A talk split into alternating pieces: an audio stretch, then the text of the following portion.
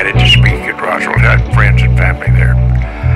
And some of the people, for example, uh, the undertaker who provided coffins for the uh, alien bodies, uh, I think it was either his son or grandson, grandson, or no, granddaughter, came to me and said that her grandfather had provided coffins for the bodies of the aliens, and and and so the story that the Air Force had put out obviously was uh, there was a uh, a hoax. was a hoax.